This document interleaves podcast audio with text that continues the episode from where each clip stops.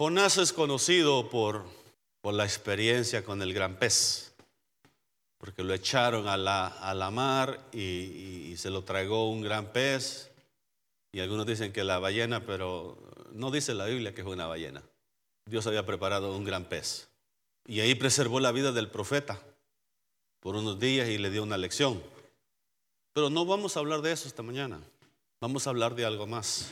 Si usted emprende un negocio, ¿con qué intención lo hace? Se inscribe en el colegio, en la universidad, ¿con qué intención lo hace? Terminar los estudios, ¿verdad? Y tener mejores oportunidades, ¿verdad que sí? Así de fácil, así de sencillo. Cuando practicas un deporte, apoyas a un equipo, ¿a quién quieres apoyar? Pues al Barça, al ganador, ¿verdad? Mi modo que quiera apoyar al otro que siempre pierde los clásicos. Entonces, siempre quieres apoyar, por eso es difícil irle al Salvador, hermano, en las eliminatorias. Porque hasta, hasta Anguila lo anda porreando. hasta, hasta, hasta las islas pequeñitas andan poniendo a raya al pobre, al pobre Salvador que no, no levanta cabeza en el deporte. Pero bueno, ese es otro asunto, no hablemos de eso ahorita, ¿verdad? Y siempre que emprendemos algo, queremos el éxito, queremos prosperar, queremos ganar, ¿verdad que sí? Aún cuando cascareamos aquí los domingos a veces ahí, no queremos perder, aunque ya un poco mayores y, y medios lentos y todo lo demás ahí, medios gordos, ¿verdad? Este, aleluya. Y entonces se batalla un poquito ahí, pero, pero queremos ganar. Queremos ganar, sí. Ahora, estamos cerrando un año y vamos a comenzar un nuevo año. Yo quiero que usted medite un poquito cómo comenzamos el año. ¿Con qué expectativa? ¿Con qué mentalidad? ¿Qué fue lo que, lo que usted dijo entrando el año? ¿Qué fue lo que usted prometió? ¿Qué fue lo que dijo que iba a ser diferente a principios del año? Haga un pequeño examen. Hágale check marks ahí. ¿Hasta qué día llegó la dieta? Aleluya. No, no, no, eso no es tan... Es importante, pero no es la prioridad. Porque siempre, a verdad, de estos días come todo lo que se le atraviesa a uno y luego dice entrando el año, entro en la dieta y hago ejercicio. El asunto es que siempre hay algo que celebrar y siempre hay comida, especialmente en este país. Y entonces este, es bien difícil ponerse en dieta y todo eso. Pero piense por un momento, ¿qué fue lo que usted decidió y prometió? Quizás prometió delante de Dios entrando el 2018. Esto quiero hacer. Esto quiero lograr. Quizá le prometiste a Dios 2018, te voy a servir como nunca, Señor. Lo hiciste. Prometiste que ibas a servir, prometiste que ibas a, ibas a apoyar ese grupo familiar, te ibas a meter de lleno a tratar de ganar almas para Cristo. ¿Lo hiciste? Como dicen, es, hitting home, ¿verdad? E, está llegando a casa el asunto. Porque son tiempos para meditar y uno, y uno hace promesas y uno hace, hace compromisos y a la vuelta de dos meses ya se le olvidó lo que prometió. Y Dios tenga misericordia de nosotros. Porque no podemos seguir así, no podemos seguir siempre emocionándonos cuando se termina el año y cuando comienza el nuevo año y prometiéndole a Dios y quedarnos en la misma otra vez. O peor aún, la situación que vemos en el libro de Jonás. Si a usted lo mandaran a un pueblo allá donde no hay iglesia, donde no hay presencia evangélica, Podría ser El Salvador, eh, Centroamérica, podría ser México. En México hay muchos lugares, municipios, ciudades completas donde no hay presencia evangélica. Y si a usted lo enviaran a abrir una iglesia en uno de esos lugares y usted lleva el mensaje de esperanza, el mensaje de salvación a esos lugares y para sorpresa suya todos se convierten, ¿cuál sería su reacción? Porque aquí vemos a un profeta que yo me quedo sorprendido. Este hombre predicaba con el deseo que nadie se convirtiera. Este hombre predicaba con el deseo que eh, yo les voy a predicar porque Dios me dijo, pero ojalá y todos se vayan al infierno y se mueran y los destruya Dios y, y, y 40 días les quedan. 40 días les quedan y, él les contaba. Yo creo cuando ya le dio la, le dio la, repaseó toda la ciudad en tres días, dice. Y el mensaje de él fue ese. Y luego dice que se fue y se instaló por ahí en una sombra a contar los días, a contar los días. Y decía, faltan 35, faltan 30, faltan 20. ¿Con qué intención predicamos el Evangelio? Cuando predicamos a, gente, a gente mala, que usted y yo sabemos que son igualitos que nosotros antes de venir a Cristo, aleluya. Así para que no piense que ellos son peores que nosotros. Solo que ahora ya el Señor en su misericordia nos, nos ha cambiado, nos ha transformado y ya nos ponemos ahí un poquito este, cambiados de ropa también y ya nos vemos diferente. Pero de allí éramos igual también nosotros. Y, y este profeta Observe la historia, e, e, es una contradicción. Es uno de los únicos profetas en el Antiguo Testamento que tuvo semejante resultado. Jeremías hubiera querido tener un resultado así. El ministerio de Jeremías se conoce como un ministerio que no tuvo éxito, como un ministerio que no tuvo conversiones, que no tuvo un avivamiento, que por eso le llaman el profeta llorón porque predicó a los reyes, predicó a la gente, predicó a montones de gentes y les trató de ayudar y trató de abrirles el entendimiento y nadie le hacía caso. Pero Jonás predica un mensaje por tres días, por tres días predica un mensaje de juicio y sucede lo que él no pensaba ni esperaba. Porque los ninivitas eran los enemigos de Israel. Si Dios los perdonaba significaba que los enemigos de Israel seguirían vivos, que Israel seguiría teniendo enemigos. Significaba que la nación de Israel seguía en peligro. Jonás vivió allá por el año 750 eh, este, antes de Cristo, un poquito antes de Isaías, antes de aquella incursión de Sennacherib cuando quiso conquistar Jerusalén. Y entonces encontramos esta historia y, primero él desobedece a Dios, pero ya en, el segundo intento, vamos a leer esa palabra, dice capítulo 3, verso 1. Leemos la palabra en el nombre del Padre, del Hijo y del Espíritu Santo. Jonás, capítulo 3, verso 1. Vino palabra de Jehová por segunda vez a Jonás diciendo, levántate y ve a Nínive, aquella gran ciudad, y proclama en ella el mensaje que yo te diré. Y se levantó Jonás y fue a Nínive conforme a la palabra de Jehová. Y era Nínive ciudad grande en extremo de tres días de camino. Y comenzó Jonás a entrar por la ciudad camino de un día y predicaba diciendo, de aquí a cuarenta días Nínive será destruida. Y los hombres de Nínive sucedió lo que no esperaba, hermano. Los hombres de Nínive creyeron, creyeron a Dios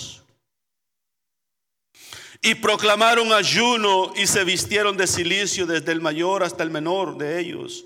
Y llegó la noticia hasta el rey de Nínive y se levantó de su silla y se despojó de su vestido y se cubrió de silicio y se sentó sobre ceniza e hizo proclamar y anunciar en Nínive por mandato del rey y de sus grandes, diciendo, hombres y animales, bueyes y ovejas, no gusten cosa alguna. No se les dé alimento ni beban agua, sino cúbranse de silicio hombres y animales y clamen a Dios fuertemente. Y conviértase cada uno de su mal camino por la rapiña que hay en sus manos. ¿Quién sabe si se volverá y se arrepentirá Dios? y se, apartará del ardor de su ira y no pereceremos. Y mire, sucedió lo que no esperaba. Y vio Dios lo que hicieron, que se convirtieron de su mal camino y se arrepintió del mal que había dicho que les haría y no lo hizo. Esto es impresionante, hermano. Esto es, esto es impresionante que un profeta como Jonás predicaba y no quería que se convirtieran. Y no quería que creyeran. Una cosa es Una cosa es lo que nos pasa a veces a nosotros cuando predicamos a alguien y decimos a lo mejor esta persona nunca va a tomar una decisión. Pero queremos que se convierta, queremos que dé ese paso, queremos, si da esperanza, si da alguna, alguna señal de que se quiere entregar a Cristo o muestra interés en que se le explique un poco más del Evangelio, uno se pone contento. Pero el, mensaje de Jonás era tajante, era de juicio, era de muerte. De aquí a 40 días, Nínive será destruida. Y ese fue el mensaje de él por tres días, por toda la ciudad de Nínive. Y sucede lo que él no esperaba. No esperaba él, porque dice esa palabra ahí, y los hombres de Nínive creyeron. ¿No quisiera que, sucediera eso aquí en Sherman, hermano? Que sucediera eso ahí donde trabajas. Que sucediera eso ahí con los vecinos, que sucediera eso con esas personas que por tanto tiempo hemos estado tratando de alcanzar para Cristo, tratando de, compartirles del amor de Cristo, de la misericordia de Cristo, de la bondad del Señor hacia ellos. No quisiera que se dijera eh, eh, una palabra como esa y creyeron. Y los hombres de Nínive creyeron a Jehová y se arrepintieron y se vistieron de silicio, dice. Y proclamaron ayuno y oración. Qué tremendo es cuando sucede lo que no esperas. Vas y le hablas a la persona que menos piensas y, y aquella persona muestra interés. Escuchaba la historia de un pastor que cuando le hablaron la palabra estaba borracho tirado en una banqueta. Y un predicador por ahí andaba predicando, de esos que predican en las calles, en, las plazas y todo. Y Dios le dijo, ve y háblale al, borrachito que está tirado ahí en la, en, la, en la cuneta, en la esquina. Ve y háblale a él. Y este juez le dijo al borracho que se arrepintiera y que Cristo lo iba a perdonar. Y el borracho le muestra que, que sí, que estaba interesado. Y este predicador dice, difícilmente, pero bueno, hace la oración con él y aquel borrachito viene a ser un pastor después. Eso solo en la misericordia de Dios, en los planes de Dios, que no, que no espera uno sucede. ¿Sí? Son cosas que, que, que tú dices, ¿será que podrá suceder? ¿Será que podrá pasar algo así? ¿Será que Dios puede hacer algo? ¿Será, que Dios puede este, tocar a alguien en esa situación? Por supuesto que sí. Tenemos un Dios grande en misericordia. Tenemos un Dios bondadoso. Tenemos un Dios, hermano. Ahora no abuse de eso. Usted y yo que lo conocemos, no abusemos de su bondad y su misericordia y su paciencia, pero entendamos de que cuando Él decide extender su misericordia a alguien, este Jonás no esperaba estos resultados. Jamás Él entró ahí. Es más, cuando salió huyendo la primera vez es porque no quería ir a Nínive, porque eran los enemigos de Israel eran los que pronto vendrían a querer conquistar, se llevan cautivo al reino del norte, a Israel, y quieren conquistar también Judá en tiempos de Ezequías. Dios levanta a aquel profeta Isaías y no permite, Dios no permite la conquista de Jerusalén. Dios prolonga la vida a Judá por 112 años aproximadamente. Pero a causa de este acontecimiento, del mensaje de Jonás, Dios prolonga la vida a Nínive por 100 años más. Históricamente está que después de esa visitación, de esos cambios, de esa transformación, esas reformas que sucedieron en Nínive, Nínive fue preservada por 100 años más antes de ser destruida. La misericordia de Dios Usted a veces mira a alguien viviendo como el mismo diablo. Usted a veces ve gente traicionera más que Judas. Peor que Judas para traicionar. Y usted dice, bueno, ¿y cuándo le va a cortar la cabeza el Señor a este? ¿Cuándo se va a ahorcar este Judas? Y no se ahorca Judas. Sigue ahí un año más. Y bueno, le voy a comprar el mecate para hoy, para Navidad, como regalo. A ver si se ahorca este 2019. Y, no entendemos a veces la misericordia. No se ahorca Judas. Y sigue, y Dios le está dando Dice la palabra de Dios que Dios es paciente para con nosotros, no queriendo que nadie perezca, sino que todos procedan al arrepentimiento. La misericordia de Dios, hermano, es mucho más amplia de lo que tú y yo podemos percibir, lo que tú y yo podemos entender acá. La misericordia de Dios. Aquel hombre entra a aquella ciudad ya con aquella experiencia que había tenido, ¿no? ¿Y quién no, hermano? Si, se, lo tragó un gran pez y estuvo tres días ahí y dice que desde el Seol, de allá, desde las profundidades, desde allá clamé, dice, y ahí me oyó Jehová.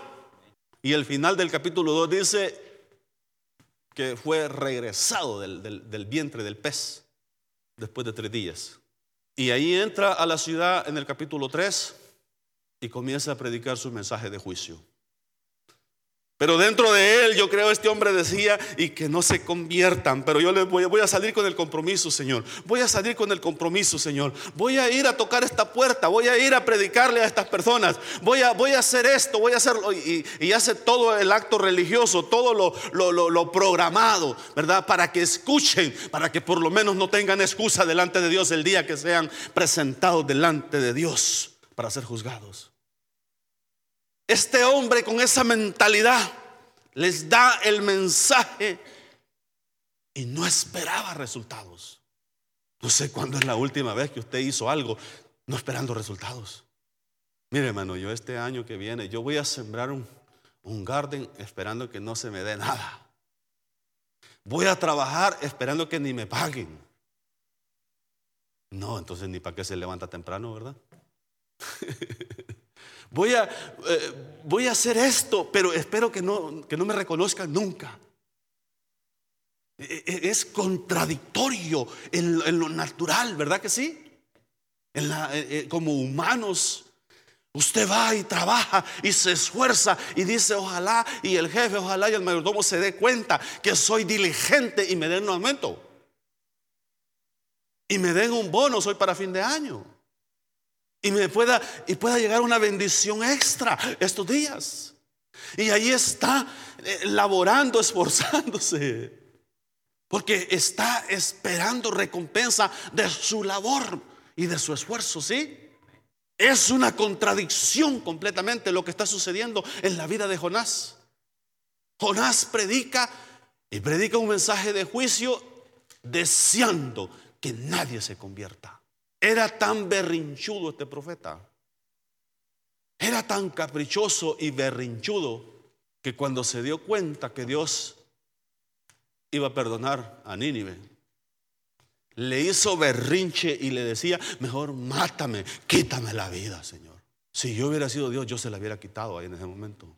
Pero por eso no soy Dios, porque no hubiera eliminado a algunos por ahí. Por eso, porque hermano, es, increíble la historia, lo que sucede.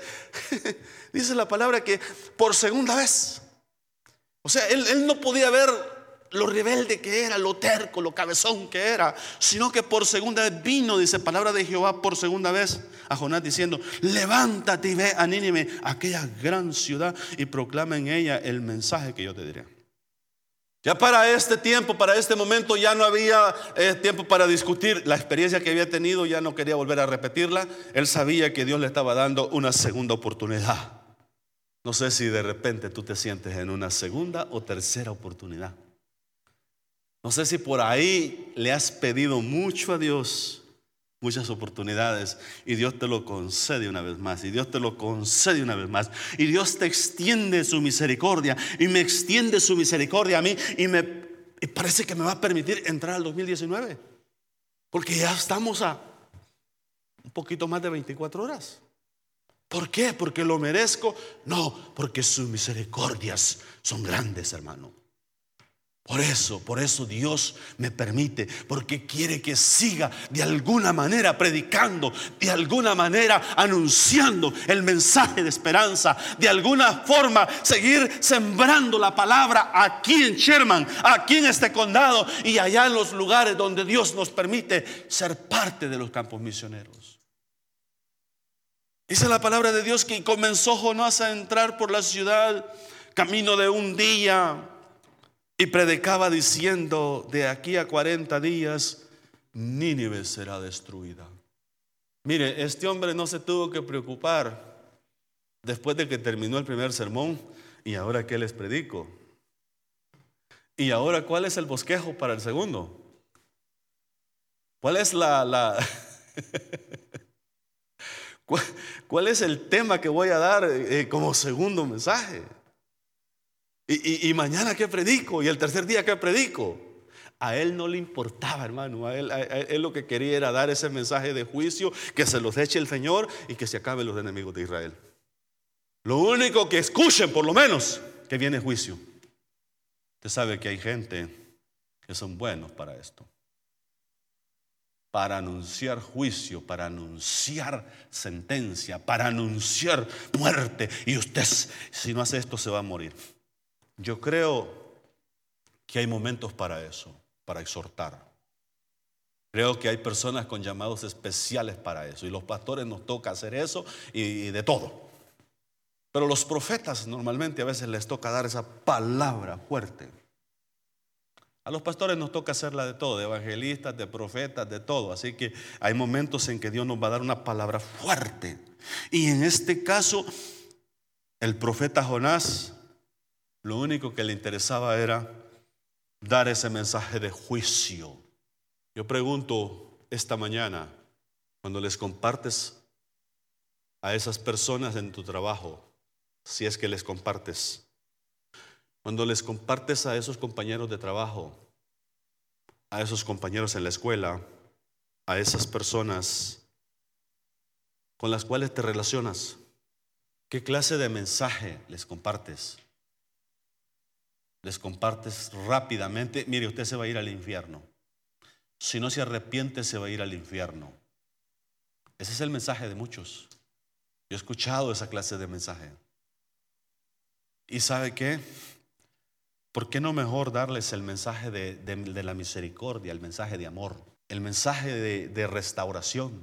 Que si tan solo entregan su vida a Cristo, pueden ser perdonados, pueden recibir la salvación, pueden ser, este, pueden escapar de la ira venidera. Dice la palabra de Dios que Jonás daba el mensaje y hermano, él no se tenía que preocupar, le repito, y que voy a predicar mañana, como nosotros, ¿verdad? Que terminamos el día domingo y ya estamos preocupados, Señor, y para el miércoles. ¿Qué voy a compartir el miércoles, Señor? ¿Y, qué va a pasar el domingo? Y se imagina si tiene eh, este, aquellos que tienen dos cultos el día domingo, tres cultos. Señor, ¿cómo le voy a hacer?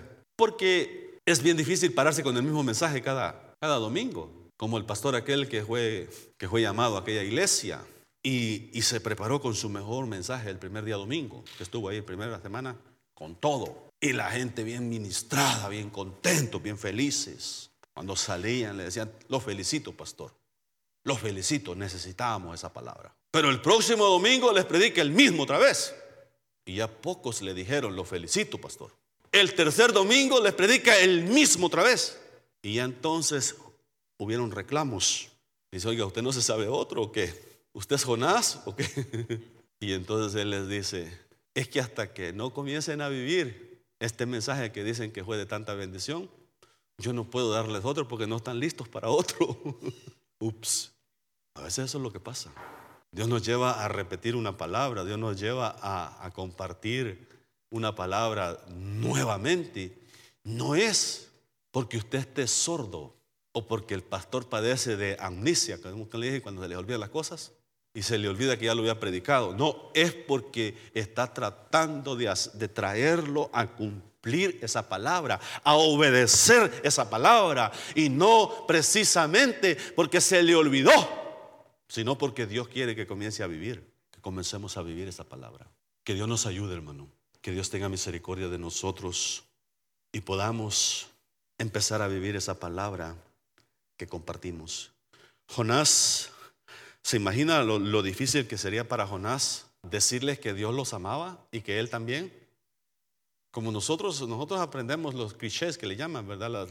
los dichos. Jesús te ama y yo también. Ay, y déjeme explicarle. Pero a veces no, es nomás dichos que se aprende. O se va y se los dice a la persona que le cae bien. El profeta da un mensaje, hermano, así tajante de juicio. De aquí a 40 días Nínive será destruida. Terminaba de predicar ese mensaje y lo volvió a predicar. Terminaba de predicarlo y lo volvió a predicar. Se le acabó el primer día y dijo, y ni le preguntó a Dios qué va a predicar mañana, él sabía que era el mismo. Aleluya. Llega el tercer día y lo mismo. Pero el verso 5 sucede algo que no esperaba el profeta. No esperaba esa respuesta. Dice, y los hombres de Nínive creyeron a Dios. Creyeron a Dios. Eso es impactante, hermano, cuando alguien cree a Dios. Pero no le estoy hablando de creer, creer en Dios o creer a Dios, así como cree mucha gente por ahí, hermano. Le estoy hablando de creer y de traer cambios a la vida de las personas. De creer y que haya una transformación en las vidas de las personas. Estamos hablando de, más que declarar, oh yo creo, sí, mucha gente dice. Los borrachos allá, allá en, este, en los diferentes lugares, usted va y le dice, ¿usted cree en Dios? Claro que sí, yo creo en Dios y andan ahí cayéndose. Pero no dejan que Dios obre en sus vidas. Eso no tiene sentido. Lo que está sucediendo aquí, hay cambios en la vida de ellos. Observe lo que dice la palabra. Dice, y los hombres de Nínive creyeron a Dios y proclamaron ayuno. Qué difícil es, hermano, cuando somos comelones, cuando nos gusta comer y especialmente en días como estos. Declara ayuno. Se imagina que yo le dije, hermano, mañana, mire, como vamos a descansar el martes, que es primero de enero, vamos a tener día de ayuno. ¿Cómo ve? Se viene a la iglesia y aquí vamos a tener un tiempo de ayuno. Hermano, usted se, va, usted se quedaría ah, comiendo recalentado y yo me la pasaría aquí a lo mejor solo, con alguno tal vez o dos. Pelones, dijo, ni los pelones a veces tienen. Y si los hombres de Nínive creyeron y proclamaron ayuno y se vistieron de silicio. Vestirse de silicio significaba humillarse delante de Dios. Era, era quitarse esas ropas cómodas, esas ropas este, suaves para la piel y ponerse algo áspero. Era, era, como, no sé si los que conocen esos costales, hay costales de, de, un material áspero que pica, de mezcal, le llaman allá en El Salvador, para los salvadoreños. Esa es la palabra. Yute es suavecito, hermano, comparado al mezcal. Para ustedes mezcal, hermano, es bebida. ustedes quieren que les den otra botella cuando les hablo de mezcal. de lucha. Tremendo, ¿no? La diferencia de cultura. Dice que se vistieron de silicio desde el mayor hasta el menor de ellos. Hubo un cambio en la vida de ellos, desde el mayor hasta el menor. Y, y, la palabra llegó hasta el rey. Observe lo que sucede. Dice, y llegó la noticia hasta el rey de Nínive. Y se levantó de su silla, se despojó de su vestido y se cubrió de, se cubrió de silicio y se sentó sobre ceniza. Para que sucediera algo así en la vida, en, un monarca, en una de esas personas que estaban en esa posición, donde tenían gente echándoles aire así, mire, soplándoles, dándoles aire, espantándoles las moscas. Para que esa gente se levantara de su silla, de su comodidad, y se vestieran de silicio y se postraran en ceniza, era un acto de transformación de humillación máximo que sucedía en esa cultura en ese tiempo. Es como si ahora alguien le predicara al presidente Trump de arrepentirse y que él apareciera por ahí vestido humildemente y diciendo que promover una amnistía y todo eso. Usted diría, está soñando, hermano. Ore a Dios, Dios lo puede hacer y creo que lo va a hacer.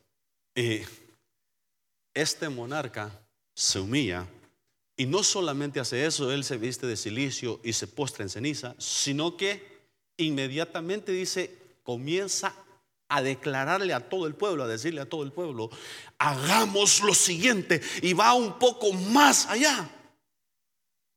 Porque dice que animales y todo, hermano. Este sí abarcó, arrasó con todo, puso en ayuno al perro, al gato, a la vaca, a la oveja, a todos los animales.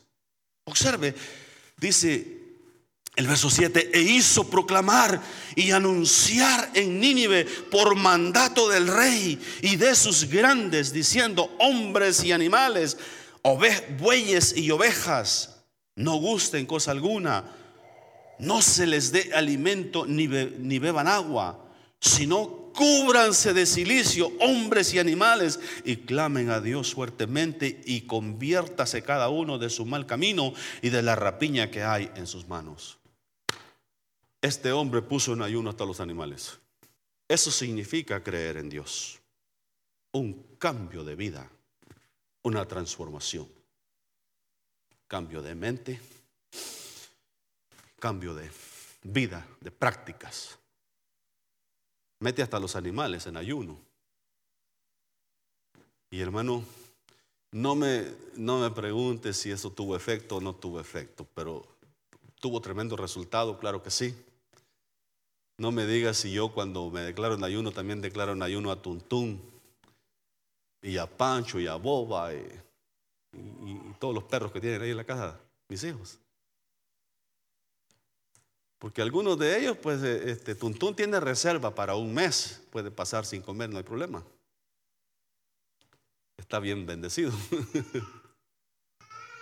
Pero difícilmente los meto en ayuno también a ellos. Este rey mete en ayuno aún a los animales.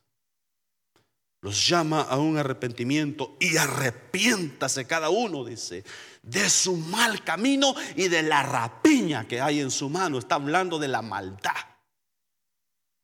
Está hablando de todo aquello que no agrada a Dios. Yo no sé cómo está tu vida esta mañana, pero creo que es tiempo de reaccionar es tiempo de recapacitar. Es tiempo de hacer cambios.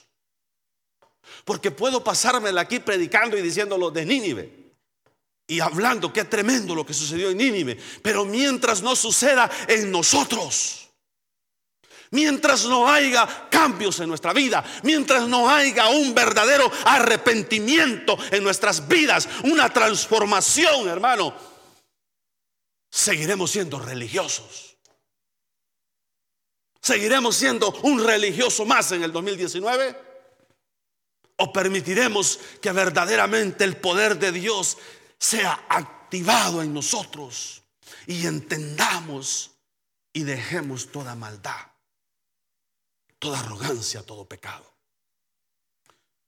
todo aquello que no agrada a Dios? Dios nos está hablando esta mañana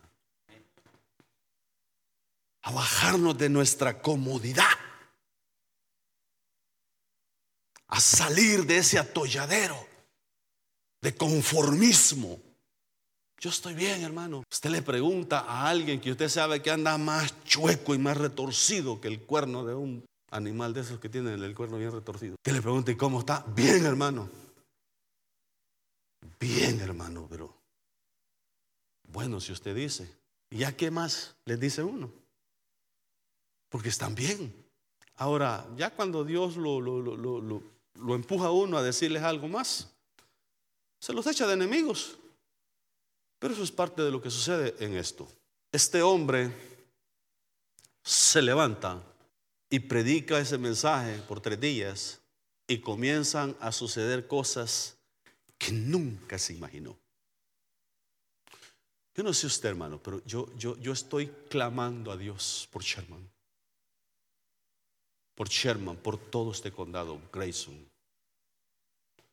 por cada iglesia cada pastor, cada familia pastoral, cada ministerio donde se predica el mensaje del Evangelio, el mensaje de esperanza. Para que Dios traiga un despertar espiritual a Sherman y a todo este condado. Y por qué no todo este estado de Texas. Y comience, hermano, a suceder un despertar espiritual y comiencen a llenarse cada casa de oración, cada casa donde se predica la palabra. ¿Cuánto espacio hay aquí, hermano? ¿Cuántas personas más podríamos meter en este lugar?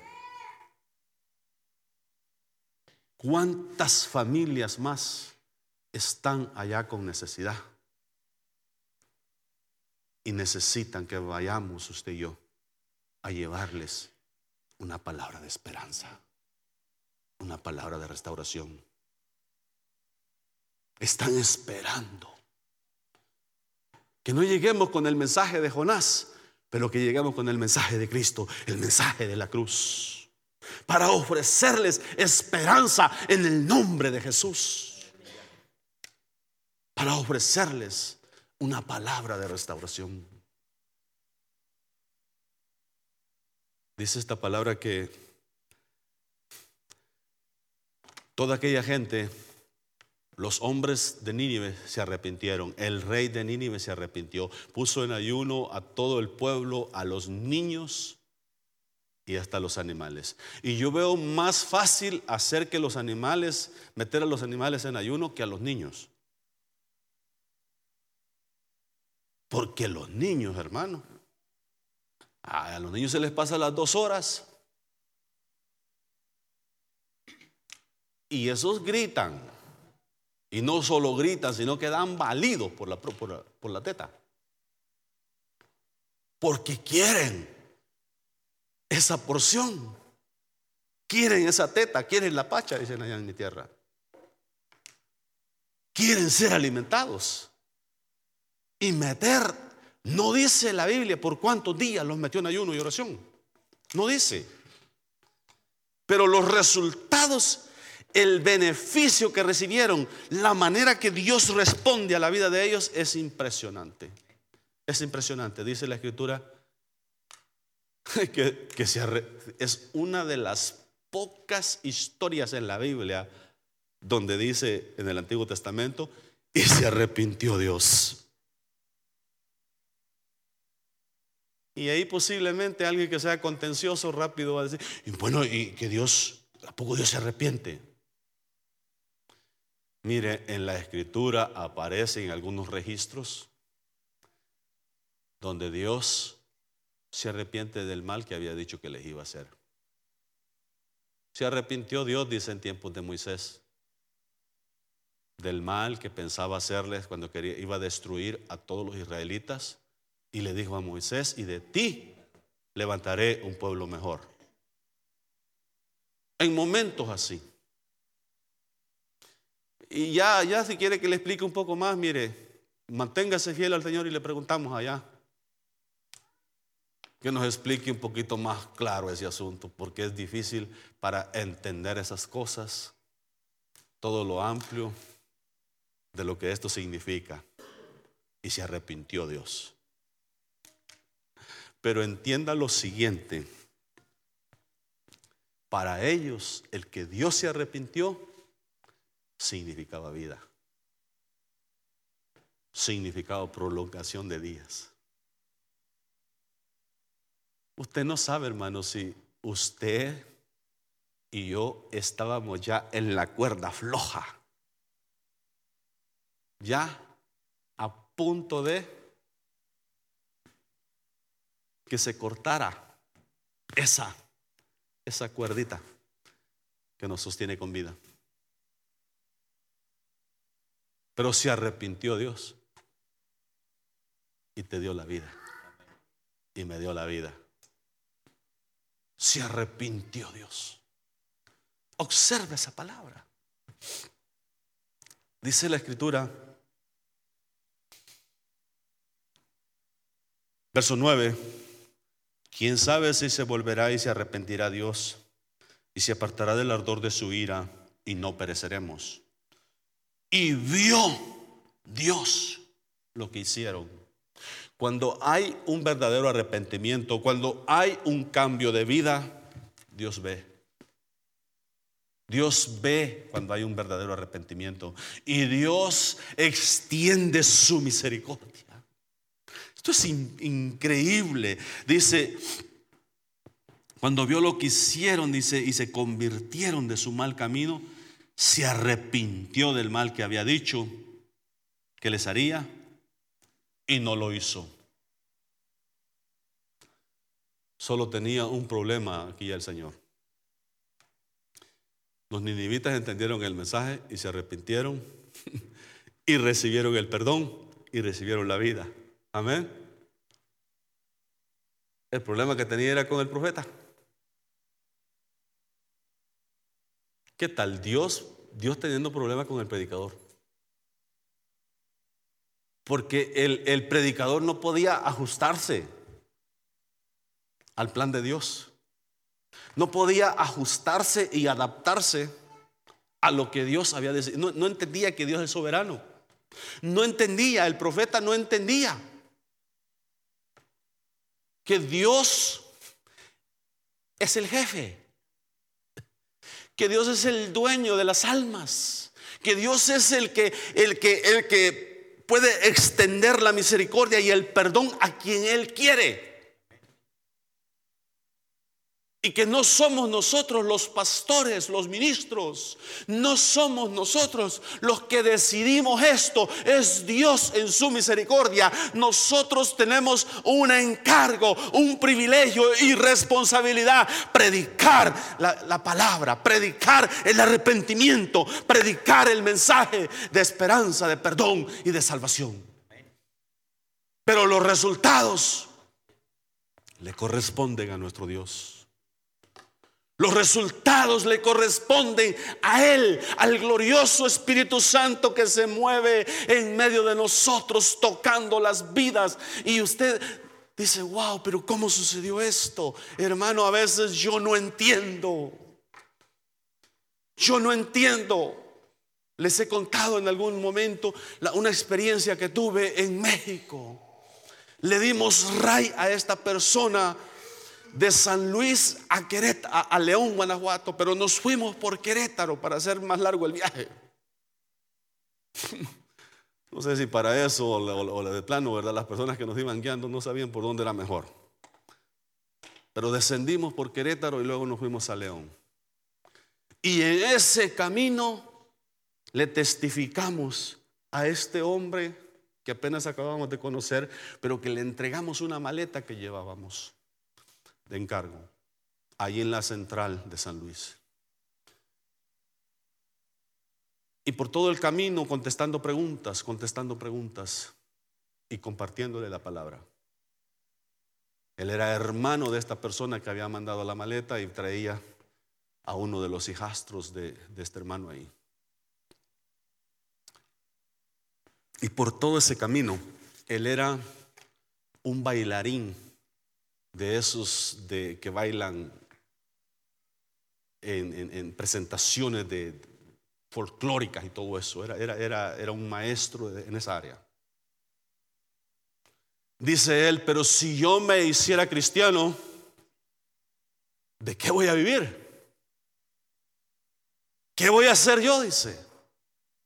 Si tengo que dejar todo esto, toda mi carrera, todo mi, mi estilo de vida. Porque yo de eso vivo. Le digo yo, no se preocupe de esa parte. Usted atrévase a creerle a Dios. Atrévase a rendirle la vida al Señor. Y deje todo en las manos de Dios. Llegamos hasta León. Ahí lo dejamos. Ahí agarró autobús él para México. Y nosotros nos fuimos a donde íbamos. Tiempo después nos damos cuenta que él se había entregado a Cristo y que él se inscribió en un instituto bíblico para atender un llamado. Hoy tengo entendido que es un pastor en México que predica la palabra, que Dios lo ha llamado, que tiene una casa de rescate de niños no me recuerdo en qué parte de México, donde ayudan a niños de la calle. Y está predicando la palabra. ¿Cómo suceden las cosas? Hermano, la única responsabilidad de nosotros es dar el mensaje. Dar el mensaje de esperanza. Venga a Cristo. Acérquese a Cristo. Y Él lo puede perdonar. Y Él lo puede restaurar. Y hagámoslo con fe.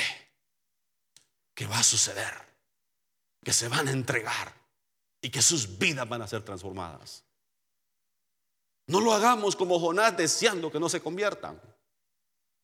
Ojalá y les vayan al infierno. E-, este tipo, este tipo es, esto es impactante, hermano, la, la actitud de él. Dios en problemas con el profeta. Porque el profeta hace un berrinche de aquí en adelante. Que le voy a leer nomás unos cuantos versículos. Unos cuantos versículos le voy a leer. Porque es hasta penoso lo que sucede aquí. Capítulo 4 de Jonás. Dice la palabra, pero Jonás se, apesadumbró en extremo y se enojó. Dice, y oró a Jehová y dijo, ahora, oh Jehová, ¿no es esto lo que yo decía estando aún en mi tierra? Por eso me apresuré a huir a, a huir a Tarsis, porque sabía yo que tú eres Dios clemente y piadoso tardo en enojarte y de grande misericordia, y que te arrepientes del mal. ¿No debería de causarnos esto a nosotros alegría y gozo? ¿No debería de, de ponernos a nosotros felices que Dios sea así? Dice, porque yo sabía, dice que tú eres un Dios clemente, lucha. Clemente, dice bien bíblico el nombre este, ¿verdad? Clemente, misericordioso, dice. Piadoso. Tardo en enojarte. Tardo en enojarte, dice. Y de grande misericordia. Y que te arrepientes del mal. ¿Por qué nos conviene que Dios sea así? Porque estos son atributos que hay que darle gracias a Dios.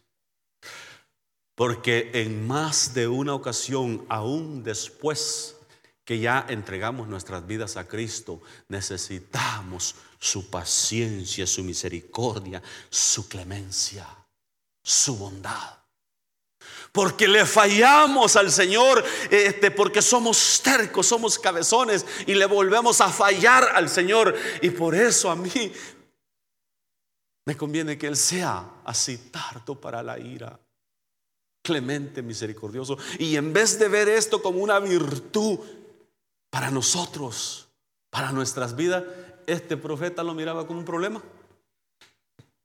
Este profeta estaba, estaba mal, ¿verdad? Parece que era de otro planeta. Tardo, dice, en enojarte y grande en misericordia. El próximo versículo, ¿qué dice el próximo?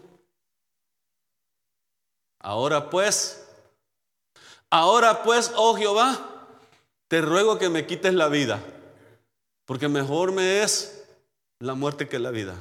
¿Qué tal? ¿Qué tal esa actitud para un siervo de Dios? Señor, ya que no trajiste del juicio, e, e, este profeta se preocupaba por su reputación, yo creo, ¿verdad? Señor, pero yo dije que yo les di 40 días, Señor. Yo les di 40 y ya va el 39. Y para mañana a estas horas debe de empezar a llover fuego del cielo. Piense por un momento este profeta. Se preocupaba por su reputación. Señor, pero yo dicté juicio.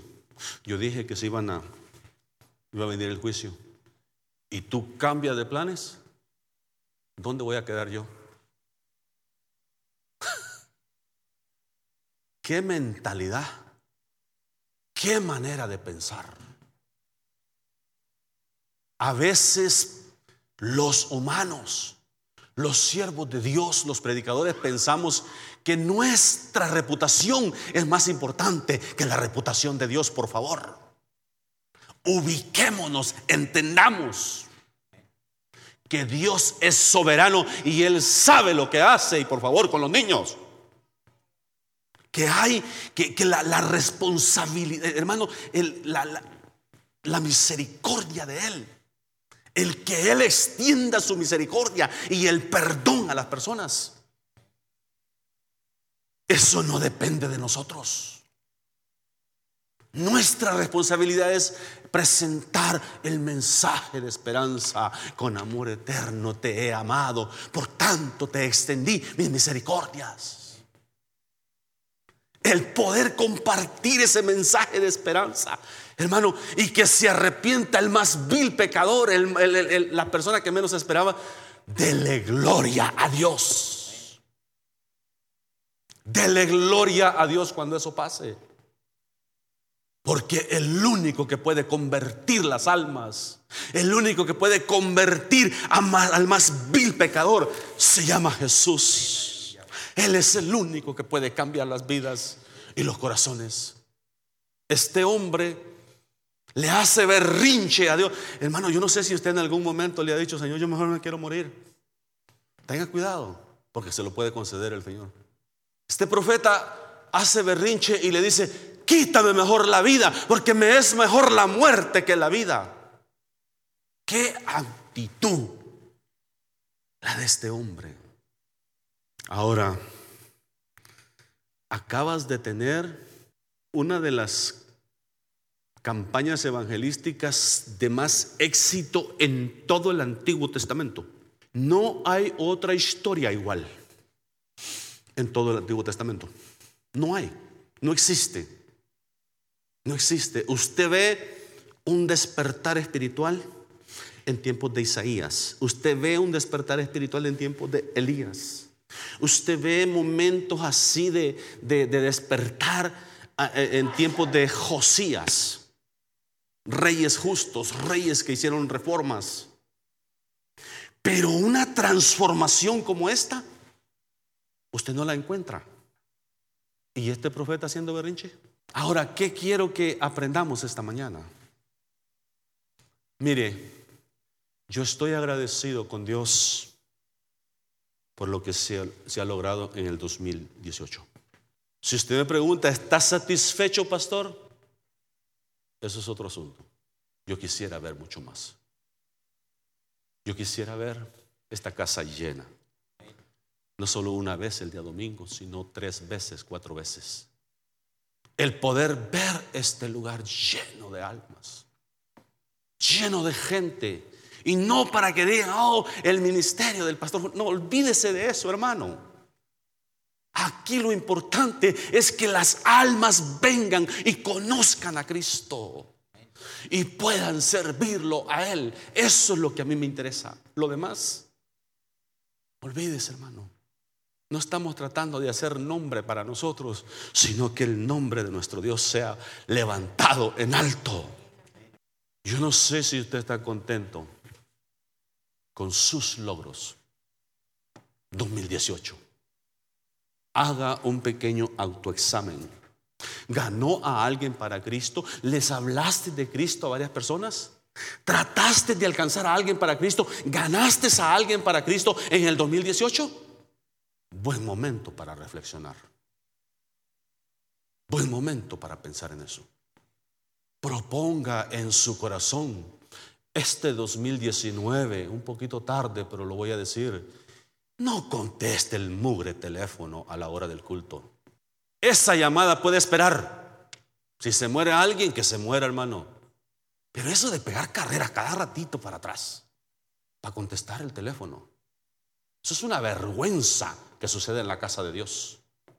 Es una vergüenza que tan importante se cree como para no ponerle atención a la enseñanza de la palabra de Dios cuando se está cuando se está dando la palabra de parte de Dios, pegar carreras para afuera a escuchar a, contestar llamadas. Qué tan arrogante nos volvemos o sinvergüenzas. Y lo vamos a decir más claramente después también. Para que entendamos a qué venimos a la casa de Dios.